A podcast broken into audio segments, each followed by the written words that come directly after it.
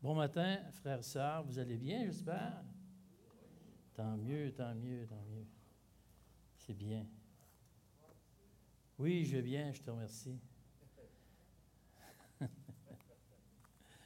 oui, ça va, ça va, ça va assez mal d'arriver à devant et dire non, ça va mal.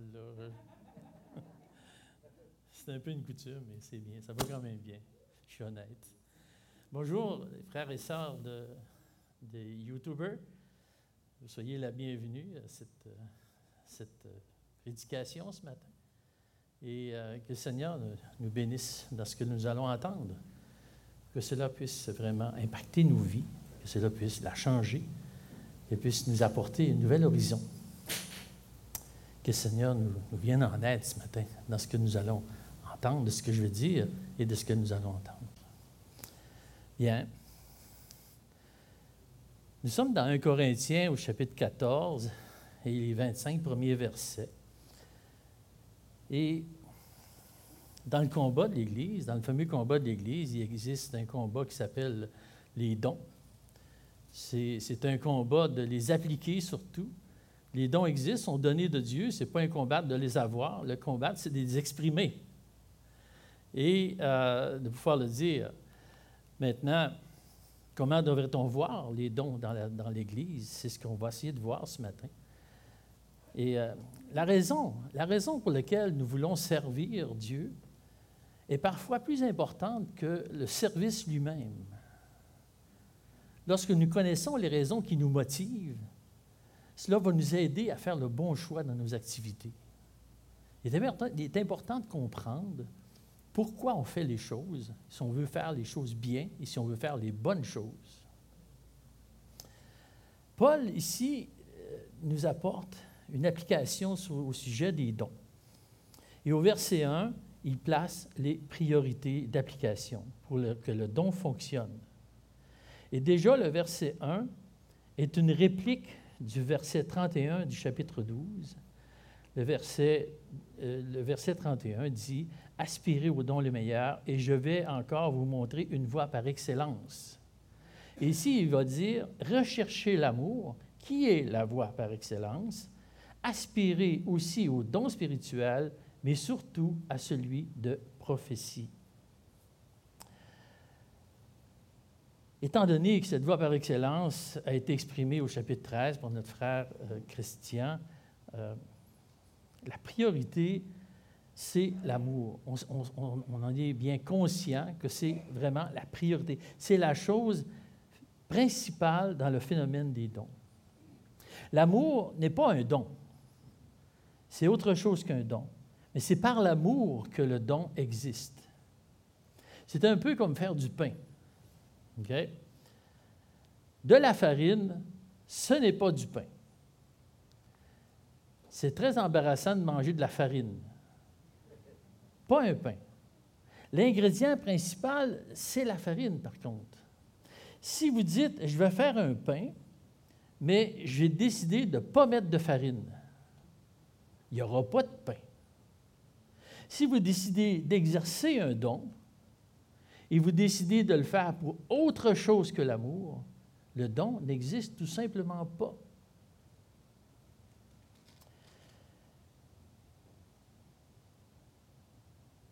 Le don, l'amour ou la charité, qui est la même chose pour moi, dans ma définition, la charité, c'est l'amour en action envers les autres. Mais c'est la, même, signification, c'est le même mot. La première question que l'on devrait se poser, c'est qu'est-ce que je vais faire? Pourquoi je vais servir? Quelle est ma motivation à servir? Est-ce que c'est -ce c'est par intérêt personnel? Est-ce que c'est par orgueil? Est-ce que j'ai peur de ce que les gens vont dire si je ne le fais pas? Ou, euh, ou quelque autre raison qui n'est pas l'amour? Tout cela ne vaut rien. Il suffit d'avoir l'amour. Naturellement, rechercher l'amour demande une introspection honnête devant Dieu. Sûrement cela en prière de rentrer en soi-même et de réfléchir comme il faut sur quelle est ma réelle motivation à exercer ce don. Les versions anglophones NIV mentionnent que c'est de suivre le chemin de l'amour. J'aime beaucoup cette expression, le chemin de l'amour. Et l'ordre dans lequel le texte est avancé est significatif.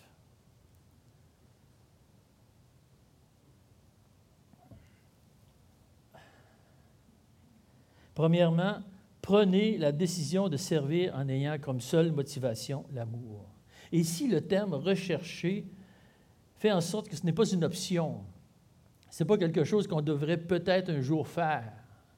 C'est quelque chose qui est obligatoire. C'est une obligation d'action, de rechercher l'amour. Et cela, c'est à l'intérieur de notre cœur qu'on va le trouver. Et ça va être la seule motivation. La première question qu'on devrait se poser, ce n'est pas est-ce que je vais aimer ça, servir de cette manière-là?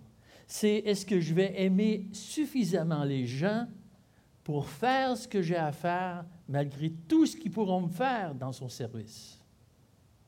Est-ce que je vais assez aimer les gens pour les servir comme il faut? La deuxième question, c'est est-ce que je vais aimer ça?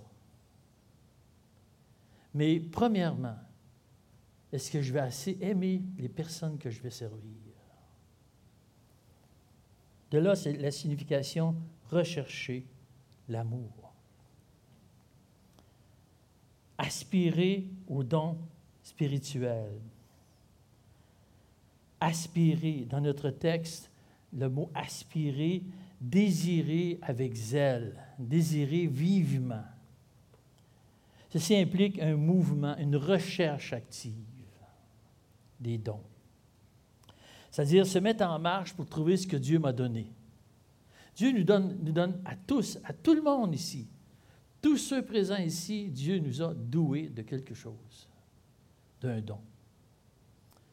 Certains les dons de parole, d'autres les dons de service. Mais nous avons tous un don en particulier, pas un, mais plusieurs, que Dieu nous donne.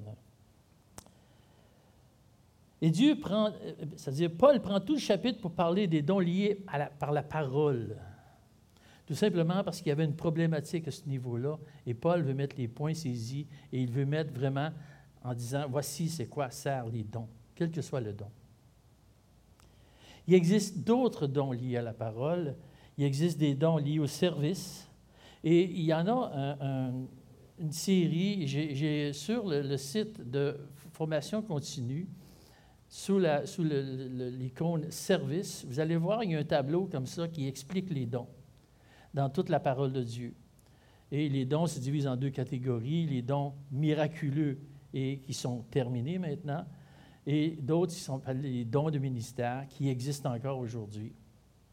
Euh, certaines personnes pensent que les dons miraculeux existent encore aujourd'hui, moi, je ne crois pas cela et je ne crois pas aussi que l'Assemblée, euh, les anciens, aient cette vision-là des dons miraculeux qui existent encore. Paul fait mention ici de deux dons. Il parle principalement de la prophétie et du don de parler en langue. Et nous allons voir euh, en quoi consistent ces deux dons-là en particulier. Et non seulement l'utilité, mais on peut faire le rapprochement aussi avec tous les autres dons qu'il y a dans cette liste. Si nous parlons de prophétie, du temps de Paul, il existait encore des prophètes. Les prophètes c'était, euh, faisaient partie des dons miraculeux et temporaires. Et le travail des prophètes était d'annoncer des révélations, d'annoncer des choses nouvelles, des choses qui n'avaient jamais été dites, des choses inédites. Et euh, ce temps-là n'était pas terminé. Mais la prophétie a cessé. Et Dieu l'a révélé dans sa parole. Dans l'Apocalypse, il est dit, je déclare à quiconque entend les paroles de la prophétie de ce livre, si quelqu'un y ajoute quelque chose, Dieu le frappera des fléaux décrits dans ce livre. Si quelqu'un retranche quelque chose des paroles du livre de cette prophétie, Dieu retranchera sa part de l'arbre de vie et de la ville sainte décrit dans ce livre. Donc, la prophétie comme telle est terminée. La prophétie a subi une transformation elle est peut-être comparée aujourd'hui à la prédication, à l'enseignement de la parole. de 9h à 10h que, certains écoutent le matin, la prédication que l'on fait présentement, ou lorsque vous ouvrez la parole devant quelqu'un d'autre, vous parlez de la parole, vous faites un genre de prédication pour une personne, ou en petit groupe, mais c'est toujours de la prédication, c'est toujours d'ouvrir la parole de Dieu pour la comprendre. La différence avec la prophétie, c'est que dans la prédication, tous sont obligés d'enseigner le livre. Il n'y a plus aucune révélation qui peut être rajoutée venant de Dieu. Il y en a qui se sont fait prophètes. Dieu m'a donné une nouvelle révélation. Ce sont tous de faux prophètes. Tout ce qui est nouveau n'est pas vrai. Ce qui est vrai n'est pas nouveau. Tout ce qui est écrit dans la parole de Dieu, c'est ce que nous annonçons. La journée que je vais vous dire des choses qui ne sont pas écrites dans la parole de Dieu et que je vais le proclamer comme venant de Dieu, je serai un faux prophète. Et vous, votre travail, ça va être de dire Hey, Denis, tu es un faux prophète. Ce n'est pas écrit dans la parole de Dieu. Et ça devrait être vrai pour tout le monde. Nous n'annonçons que ce qui est écrit. Et c'est là qu'est la force. C'est là qu'est la puissance. Paul compare le don de prophétie à celui des langues, du don des langues. Euh, notre frère nous a dit, il nous a fait une courte, une brève description du don des langues. Euh, c'est un don miraculeux et temporaire aussi, euh, qui était le fait de parler une langue qui n'avait pas été apprise la personne pouvait se lever et parler une langue intelligente, une langue qui signifiait quelque chose. Et une autre personne, ou elle-même, pouvait traduire. Naturellement, euh, ça, avait une règle, ça devait être traduit. Euh, dans une assemblée de ce temps-là, il pouvait se rassembler des gens de plusieurs nationalités. Euh, la langue devait être traduite pour que tous comprennent. Et traduire était aussi un don. Ce don des langues et de prophétie ont été des outils de Dieu pour établir le fondement de l'Église, pour établir, assir, euh, assir l'Église de la bonne manière, pour que Dieu soit glorifié partout dans toutes les nations. La prophétie établit la vérité est la seule vérité. Naturellement, c'est un pléonasme de dire la seule vérité, parce que si c'est autre chose que la vérité, ce n'est plus la vérité. Donc, établir la vérité. Et le don des langues était pour montrer que cette vérité est accessible à toute nation. Il y a trois exemples dans la parole où ce que le don des langues est utilisé pour montrer ce fait. Le premier dans Acte 2 à la Pentecôte, lorsque Pierre et les apôtres, d'ailleurs le don des langues était, donné aux apôtres en partant, et euh, ensuite étaient quelques hommes, mais sous la direction des apôtres. Acte 2 à la Pentecôte, où ce que les, les, Juifs de toutes les autres nations venaient pour fêter la Pâque juive, et là, ils ont entendu parler en langue. C'était quelque chose d'extraordinaire, quelque chose de wow, fantastique mais ça avait un but. La deuxième fois, c'est Acte 10, 46, là, devant Corneille, un centenier romain, où il se met à parler en langue lui aussi. Donc, c'était carrément ouvert aux autres nations. Les merveilles de Dieu étaient, étaient pour les autres aussi, aussi les autres nations.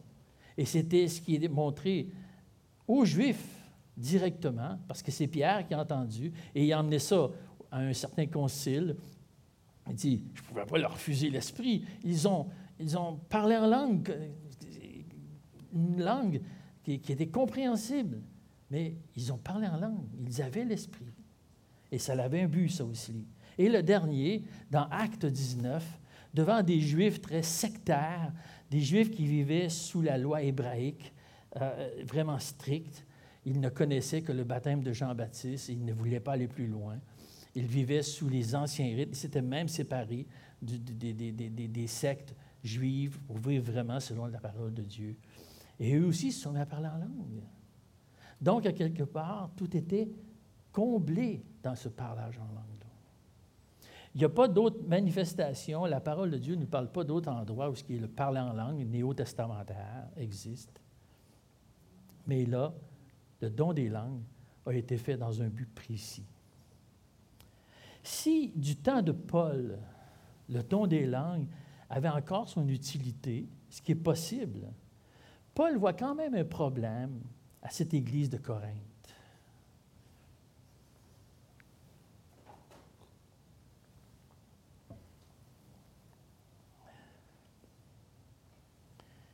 Les Corinthiens donnent à ce don une trop grande valeur. Étant donné que sa nature spectaculaire euh, et le fait que ce soit le premier don manifesté par les apôtres, ils voyaient dans ce don une évaluation de leur spiritualité. C'est un peu faux, et c'est même beaucoup faux. Si je me mettais à, me parler, à vous parler en langue présentement, vous diriez peut-être, Waouh, c'est fantastique. Non, vous diriez, c'est un fou. Il y a quelque part, il a manqué de médication, là. Euh, mais voilà, les autres, ils voyaient comme étant quelque chose de très spirituel de parler en langue, sans que ce soit vraiment compris. Paul, autant il écrit sa lettre, le don des langues est une réalité. Et ce n'est pas contre les dons. Paul n'est pas contre les dons, il n'est pas contre ce don-là même en particulier, mais il a une manière de faire. Et Paul dit un peu ironiquement euh, au verset 5, Je désire que vous parliez tous en langue. Mais c'est un peu bizarre. Pourquoi il dit ça? C'est un peu de l'ironie. Il va dire quelque part, parlez tous en langue, ça va servir à quoi? Et il s'adresse à eux en disant, même si je voulais que ça soit ça, à quelque part, ça ne fait pas de sens. Mais chez les gens de Corinthe, il y avait une exagération des choses. Ils ont inversé l'importance dans l'utilité et dans la valeur des dons. Le, don des langues devient une manière de se glorifier, euh, de montrer comment est-ce qu'ils peuvent être spirituels le, seul amour qu'il pouvait retrouver dans cette manière d'exercer ce don-là, c'était l'amour propre. Il n'y avait aucun autre amour qui se manifestait dans ce don. Et Paul donne trois exemples, trois exemples très simples sur la mauvaise application de, de parler. Trois applications qui sont toutes simples. Il parle d'abord des instruments de musique. Si je venais vous en parlant, il dit si, les objets inanimés qui rendent un son, comme une flûte ou une harpe, ne rendent pas un son distinct, comment reconnaîtra-t-on ce qui est joué? Sur la flûte, sur la harpe Et si la trompette rend un son confus qui se préparera au combat, de même, vous aussi, par la langue que vous, ne donnez pas une parole distincte, comment saura-t-on ce que vous dites? Car vous parlerez en l'air une belle expression, parler en l'air, ne rien dire finalement. Je, crois que beaucoup de politiciens ont se parlé en langue.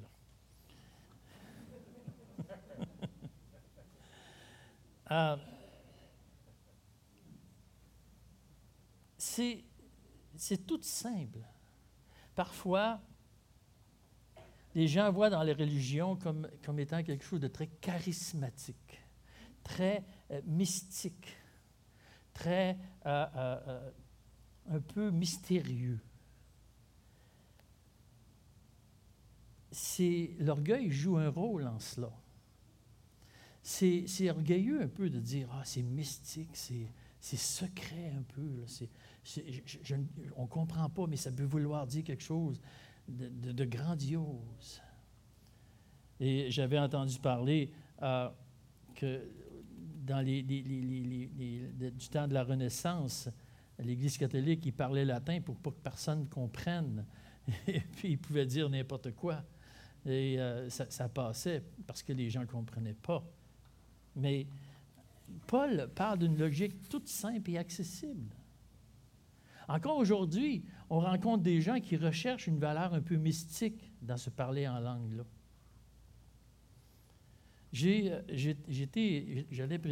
faire des prédications un peu à l'extérieur et habituellement, on était, on était invité à aller manger soit au restaurant ou chez des gens. Je m'en vais chez une personne, qui une personne, une, chrétienne très, euh, très, bonne chrétienne, qui, avait beaucoup des, beaux propos, qui était intéressante à écouter. Et après le repas, on discutait des choses du Seigneur, naturellement.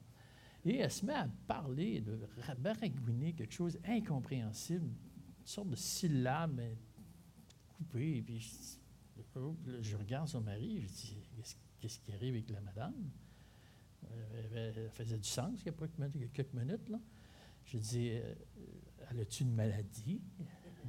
Tu, euh, Je dis Qu'est-ce qu'elle a Puis là, elle arrête de parler, quelques, instants plus tard, elle redit des choses, mais en français, des choses qui font du sens. Dieu, Dieu est glorieux et toutes sortes de, belles phrases. Puis là, elle me dit, elle dit, j'ai parlé en langue. Ah, ouais, oui. Puis il dit, euh, puis après, tu as arrêté de parler. Oui, mais je me suis traduit. Ah, ouais, tu t'es traduit? Oui, il dit, je me sentais tellement inspiré que l'Esprit me forçait à parler en langue. OK, c'est ce que tu te sentais inspiré. C'est émotionnel plus que d'autres choses. C'est des émotions que tu viens de me traduire là. là. Ce n'est pas la réalité. C'est juste émotif. Je dis, tu penses-tu que ça m'a touché? Euh, euh, non, pas du tout. Je t'ai pris pour une folle. Je dis, il y a quelque chose qui ne marche pas avec toi. Il y a quelque chose qui ne fonctionne pas. Je ne comprends pas, là. J'ai dit, si tu veux continuer à le parler en langue, tu peux le faire si tu veux. Je te garantis que tu touches absolument personne. Peut-être que tu te touches toi, mais c'est tout. Puis c'est pas le but. La dame a dit, elle n'était pas vraiment convaincue. C'est peut-être une asseille qu'elle a fait ou quelque chose qui, l'a touchée. Elle avait déjà entendu à quelque part, puis elle voulait reproduire cela. Mais elle n'avait pas de vraie conviction pour parler en langue. Et c'est cela qu'il faut comprendre. Si je le fais, je vais le faire avec une véritable conviction. Non pas pour me plaire moi, mais pour autre chose. Et au verset 12, nous revenons exactement au premier but de toute espèce de don, quel que soit le don. De même, vous, puisque vous aspirez au don spirituel, que ce soit pour l'édification de l'Église, que vous cherchiez à en posséder abondamment. Je crois que cette phrase clé, dans tout le texte des dons, c'est une phrase qui, qui, prend tout son sens. Puisque vous aspirez au don spirituel, quel que soit le don, que ce soit pour l'édification de l'Église, que vous cherchiez à en posséder abondamment, beaucoup, que vous cherchiez à en posséder plus qu'un. Le principe que Dieu veut que je comprenne, c'est que le fait que je sois doué de Dieu, ce n'est pas pour moi, mais c'est pour quelque chose de plus grand que moi. C'est pour l'œuvre de Dieu, c'est pour l'édification de l'Église. L'œuvre de Dieu. Quelle grâce qu'il nous soit rendu capable d'œuvrer pour l'avancement de son royaume. Je suis monté ici en, étant craintif. Je ne me sentais pas à la hauteur. Et je priais le Seigneur ce matin pour dire, Seigneur, permets que mon incompétence soit comblée par ta grâce. Permets que mon incompétence disparaisse et que ce soit toi qui parles. Que ce soit pour édifier l'Église, si tu m'as donné le don de pouvoir parler. Et si je puis parler ce matin, ce n'est pas parce que je suis capable, parce que Dieu m'en a doué, tout simplement. L'édification de l'Église, mais qu'est-ce que ça veut dire? C'est quoi c'est l'édification de l'Église? L'Église va grandir, l'Église va progresser, l'Église va maturer à travers les dons qui sont mis en action. Dieu veut utiliser les dons pour que son Église se construise selon la forme que lui, Dieu veut que, Dieu veut que ça soit. Aspirer au don spirituel, et c'est au pluriel. Cela implique qu'il y a plus qu'un don. Et on a habituellement beaucoup plus qu'un don. Il parle à tous les chrétiens de Corinthe. Il ne parle pas à une élite. Il ne parle pas aux anciens.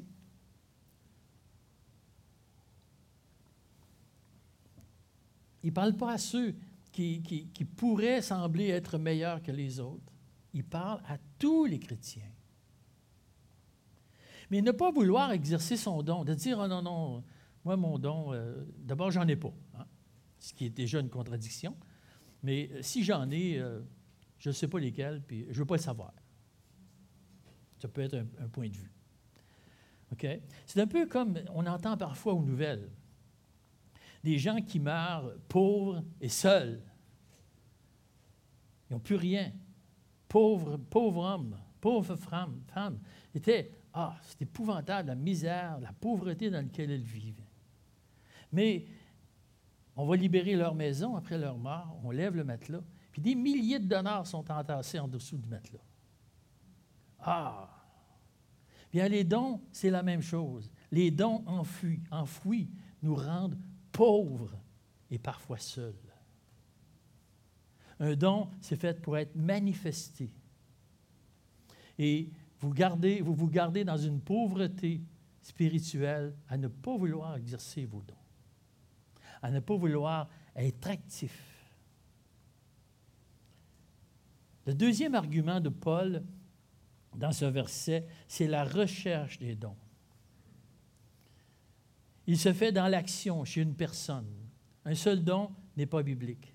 Il y a plusieurs dons.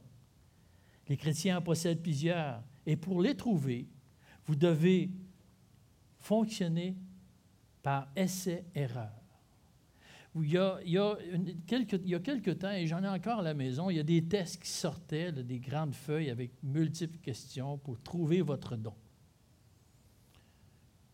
J'ai déjà essayé de faire ces tests-là, puis ce n'était pas concluant. La seule manière que j'ai trouvé mes dons, c'est que je connais, je connais mes dons, je les connais, je sais lesquels. Puis je sais lesquels que je n'ai pas aussi. Hein. Mais je l'ai fait parce que j'ai essayé. Je suis capable de vous dire des choses que je ne suis pas capable de faire. Bon, je suis capable de les faire, mais je vais les faire, ça va me prendre énormément d'énergie. Je n'ai certainement pas les dons que mon frère Gilles a. Moi, un, texte légal, je ne vois rien dedans. Mon frère, il voit plein de choses. Je n'ai pas son don. Et lui, il n'a pas le mien non plus. Mais il y en a peut-être aussi. Mais j'ai découvert mes dons à essayer les choses. Et j'ai vu que certaines choses me tiraient énormément d'énergie. Je suis capable de le faire, mais euh, au bout de la journée, je suis fatigué, je suis plus capable. Mais ce n'est pas mon don. Garder les enfants, ça n'est un don, c'est un don de service. Euh, c'est un don qui, est très utile dans l'Assemblée ou ailleurs. Garder des enfants. C'est un peu mon don, j'aime beaucoup les enfants. Mais on ne peut pas tout faire. Hein? Mais si, après une avant-midi à la garderie, vous voulez étouffer tous les enfants, c'est peut-être pas votre don. Hein? Mais bien essayé quand même, bien essayé. C'est d'essayer d'autres choses. Et vous avez une idée, qu'est-ce que vous aimeriez faire?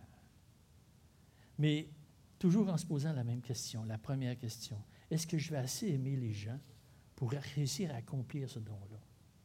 Parce qu'accomplir des dons, ça veut dire avoir de la misère à le faire. Ce n'est pas toujours facile. Ça, ça veut dire faire, se faire violence de temps en temps, de se dire euh, je viens d'entendre quelque chose qui est désagréable, mais je vais continuer pareil. Pourquoi? Parce que j'aime les gens. J'aime les gens pour qui que, que je sers. Et Dieu m'a emmené à aimer ces gens-là. La richesse de l'Église réside dans les dons donnés par Dieu. C'est une grande richesse.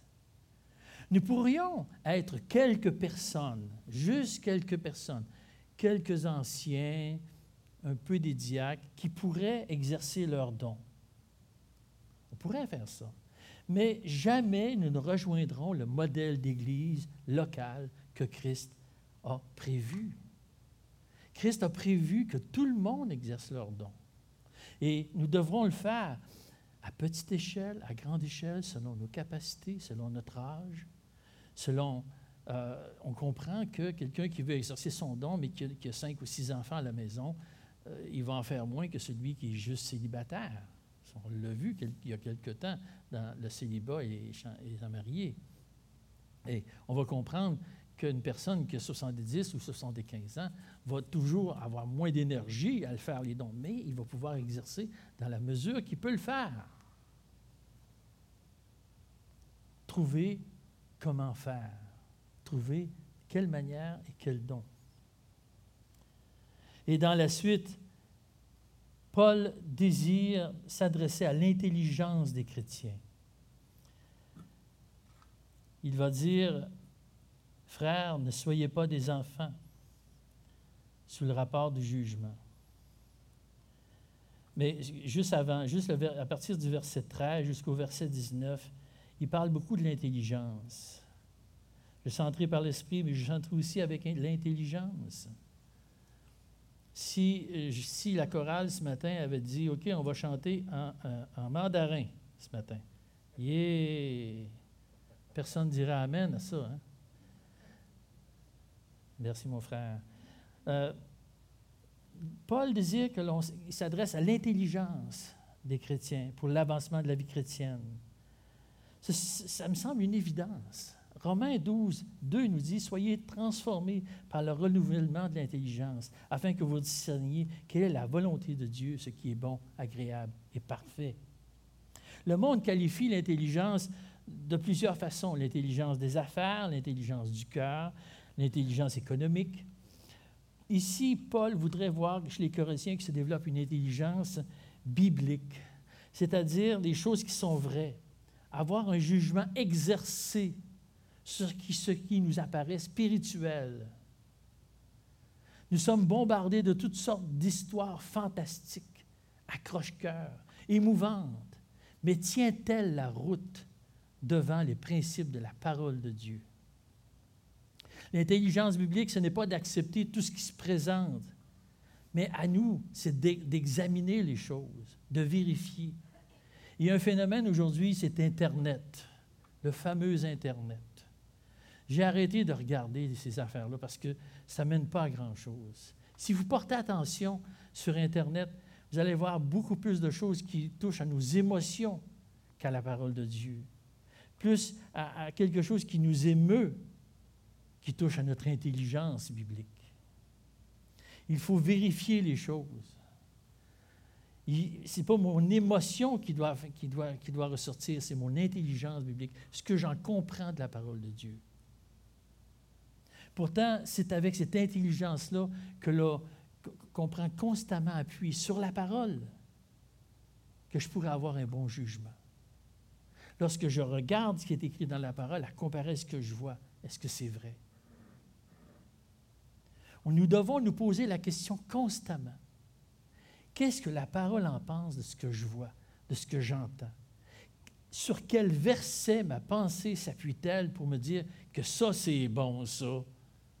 Hey, ça, je viens d'écouter, c'est bon. Sur quel verset je m'appuie pour dire ça? Frères, ne soyons pas des enfants par rapport du jugement. On connaît bien la naïveté des enfants. Walt Disney l'exploite abondamment. Mais vous savez, la petite princesse couchée tout, du temps, tout le temps dans le bois, puis que le prince charmant qui vient de l'embraser puis qu'elle se réveille, c'est pas vrai, ça, là. là. C'est pas vrai, ça. Maintenant qu'on est adulte, on comprend ces choses-là. C'est des belles histoires, mais ce n'est pas la réalité. Paul demande de développer cette maturité par une connaissance de plus en plus profonde des principes bibliques de la parole. Savez-vous ce que j'aime lorsque je, monte des bateaux aux enfants? Parce que ça m'arrive, mes petits-enfants, je les emmène toutes sortes d'affaires, toutes sortes de, de, foleries, de, choses incroyables. C'est de voir leur raisonnement, leur degré de maturité, leur, raisonnement qui se développe.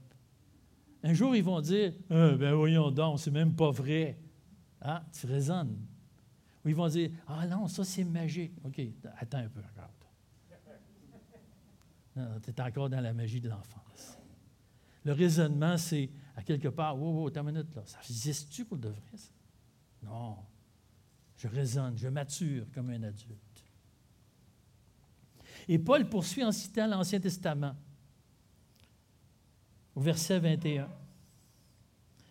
21, il va dire, c'est par des hommes d'une autre langue et par des lèvres étrangères que je parlerai à ce peuple, et ils ne m'écouteront même pas ainsi, dit le Seigneur. Il utilise ce verset comme entrant en matière à la signification première de ce phénomène de langue.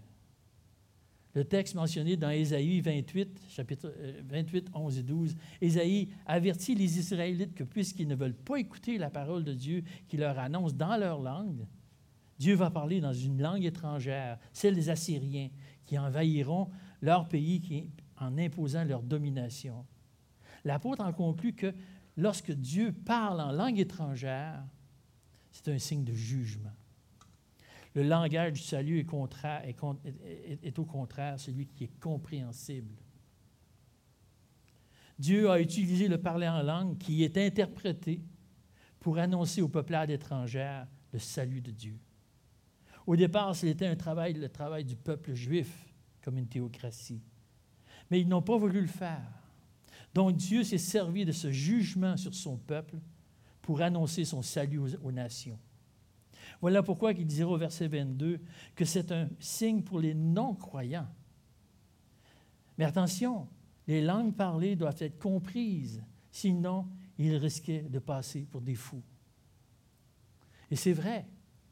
Mon frère exprimait, mon frère Stéphane exprimait qu'il avait été dans une genre de réunion très charismatique où les gens parlaient en langue et, il y avait une petite histoire là-dessus qui il y a un monsieur qui va avec son père à ce genre de réunion-là. Et puis son père est assis chez lui, il dit Oh, il dit, je pense que je fais une crise du cœur. Il dit Là, j'ai mal. Je dis Il faudrait appeler l'ambulance. Fait qu'il appelle l'ambulance, puis l'ambulance s'en vient, mais durant ce temps-là, la réunion se poursuit, puis là, les gens, ils parlent en langue, puis ils font toutes sortes de simagris, puis des très, très, très charismatiques. Puis l'ambulancier qui arrive dans la salle, puis il dit, prend son micro, il dit, hey, ça va me prendre plus qu'une ambulance. Tout le monde est atteint ici. Passez pour des fous. Ce n'est pas logique. OK? Faire attention avec ce, phénomène du don des langues qui n'existe plus. Il n'a plus sa raison d'être. La prophétie que l'on doit qualifier aujourd'hui de prédication est vraiment utile pour l'édification des membres de l'Église et aussi pour les non-croyants qui entendent et sont en mesure de comprendre les merveilles de Dieu. La parole de Dieu est le véritable impact dans le cœur des gens. Ce n'est pas le don des langues, ce n'est pas le don de guérison, ce n'est pas les dons que l'on voit à outrance ou tout autre artifice fantastique que Satan, ange de lumière, aime exploiter. Ce n'est pas ça. Dieu a mis l'Évangile, qui est la seule puissance pour le salut, la puissance. C'est la puissance de Dieu. Il n'existe pas une autre puissance. Ce n'est pas une puissance à travers d'autres puissances. Non, c'est la puissance de Dieu. Et c'est la seule référence qui mène au salut et à la sanctification progressive. Encore aujourd'hui, aujourd'hui même, j'ai encore besoin de l'Évangile pour ma sanctification progressive. Même si ça fait 40 ans que j'ai donné, au-dessus de 40 ans que j'ai donné ma vie à Christ. Si vous pensez que Dieu a besoin d'une autre puissance pour conduire les hommes au salut qu'il a choisi. Je serai d'accord avec vous lorsque vous serez en mesure de me le prouver avec la parole de Dieu. Une vie chrétienne normale, c'est une vie intelligente, une vie qui examine les choses, une vie équilibrée émotionnellement et surtout une vie impliquée car Dieu ne cherche pas des gens talentueux, mais il cherche des gens dévoués. Que le Seigneur bénisse sa parole.